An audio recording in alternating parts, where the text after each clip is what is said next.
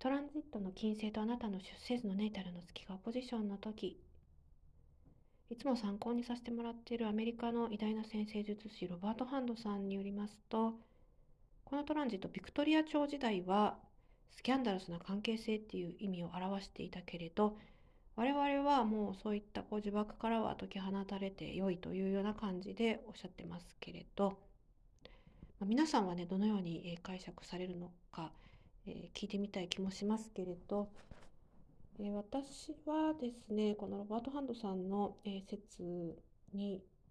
賛同したいなと思いますね。やっぱり、えー、ビクトリア朝時代っていうものは本当に本音と建前がもうここまでかっていうぐらい乖離した時代だったので、まあ、抑圧もこう火じゃないんですよね多分ね。えー、ですからこういった解釈が生まれたけれど今は、うん、もう違うという説は正しいんじゃないかなと思いますね。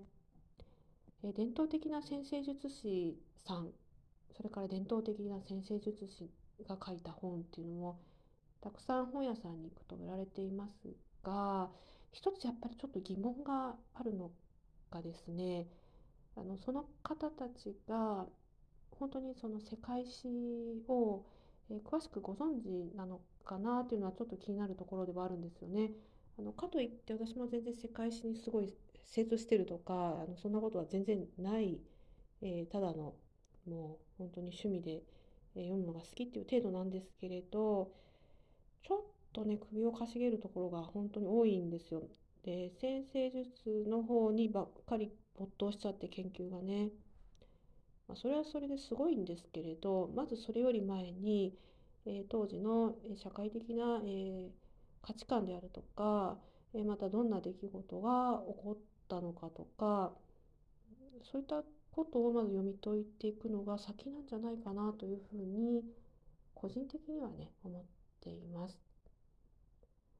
伝統的先生術がお好きな方もねこのポッドキャスト聞いてくださってる方でいるかもしれないんですけれどそうねやっぱり、えー、その辺をちょっと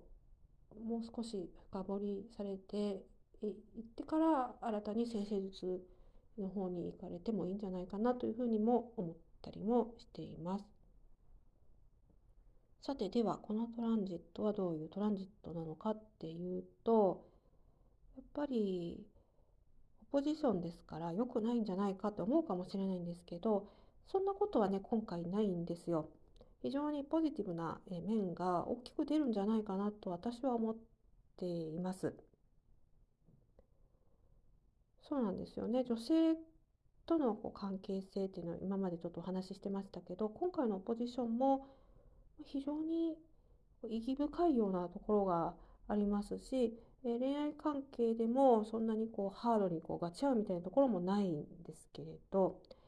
ただ恋愛で言うとやっぱりこの時期に出会った人知り合った人とは長いこう、えー、関係っていうんですかね永続性、まあ、つまり結婚に至るっていうのとは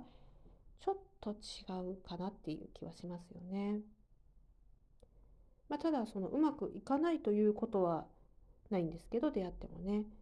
まあそのいわゆるねこう最後までっていうのはちょっと違いますかね。えー、それから恋愛ばっかりにお話ししててもあれなんで友人との関係なんかも非常に、えー、こう楽しいね温かい気持ちになると思うんですよですから、えー、このトランジットに関しては是非、え悪い意味よりも